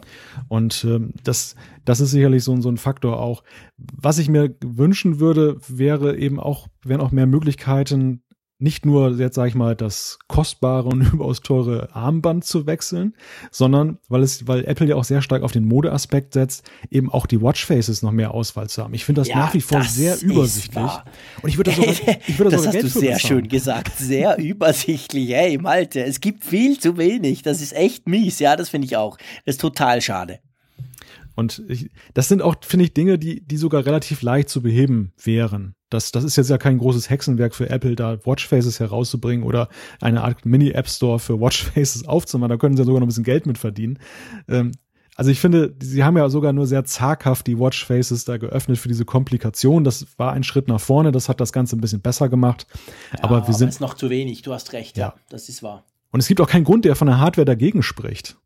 Nein, nein, die sind ja nicht, die sind ja nicht äh, komplex oder brauchen viel Power. Ich meine, schon die, schon die, die allerersten Smartwatches, die sie überhaupt, ich meine, schon die Pebble konnte Watchfaces und die hat jetzt definitiv kein Power und nicht viel Hardware drin. Also äh, da hast du recht, da, da müsste was gehen. Ich kann mir vorstellen, dass da der Johnny Eve wahrscheinlich zurückhaltend ist, weil er denkt, ja, aber man soll immer, soll immer trotzdem aussehen wie eine, wie eine Apple Watch. Man soll das sofort sehen, auch wenn man sie eben quasi aktiviert.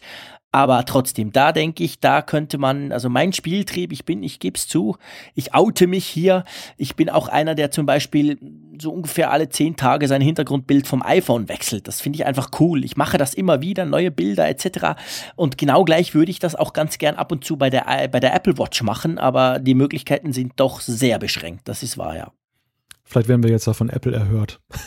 Naja, okay, wir versuchen den Apfelfunk natürlich möglichst einflussreich zu gestalten, aber ich denke, am Anfang dürfte das noch schief gehen. Aber ja, we try. Also, meine, steht da, steht da Tropfen hüllt den Stein.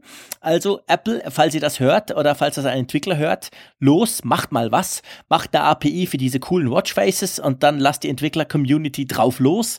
Und ich denke, das äh, würde den, den Spaßfaktor, aber nicht nur den Spaß, sondern ganz generell den, ja, den Coolness-Faktor der Apple Watch doch deutlich steigern. Genau. Ja, Malte, äh, wir haben ja mal gesagt, wir wollen eine Stunde quasseln. Jetzt sind wir schon deutlich drüber. Ich, ich denke, das verzeiht man uns. Es ist ja das erste Mal. Wir müssen uns ja zuerst einspielen. Und wir wollen uns ja auch nicht beschränken. Wir wollen alle zwei Wochen im Apfelfunk über Apple-Themen sprechen. Da gibt's mal mehr und weniger. Klar, das war der Number One jetzt. Und da gab's natürlich viel aufzuarbeiten. In zwei Wochen sind wir wieder dabei. Und äh, man kann uns auch Feedback geben, gell, Malte? Richtig, genau. Auf unserer Website apfelfunk.com, da haben wir ein Feedback-Formular. Und natürlich über Twitter, da sind wir unter dem Namen apfelfunk.com äh, zu erreichen. Äh, den Link findet man aber auch dann direkt auf unserer Website. Und bei Facebook haben wir auch eine kleine Seite eingerichtet. Also es gibt viele Möglichkeiten, mit uns in Kontakt zu treten. Genau. Und äh, an dieser Stelle, ich bedanke mich schon mal fürs Zuhören bei euch. Ich bedanke mich vor allem bei dir, Malte, dass wir das zusammen machen können. Ich freue mich enorm aufs nächste Mal und auf die nächsten Folgen, die da kommen werden. Apple ist und bleibt immer ein spannendes Thema. Und in diesem Sinne, ähm, aus der Schweiz, aus Bern, wünsche ich euch noch einen schönen Tag oder eine schöne Nacht, wann immer ihr das auch hört. Und wir hören uns in zwei Wochen wieder. Auch von meiner Seite herzlichen Dank, Jean-Claude. Hat richtig Spaß gemacht. Ich denke, das wird ein interessanter Podcast und ich hoffe, unsere Hörer haben genauso viel Freude, äh, wie wir es beim Podcasten hatten. Und äh, ja, dann hören wir uns in zwei Wochen wieder. Bis dann.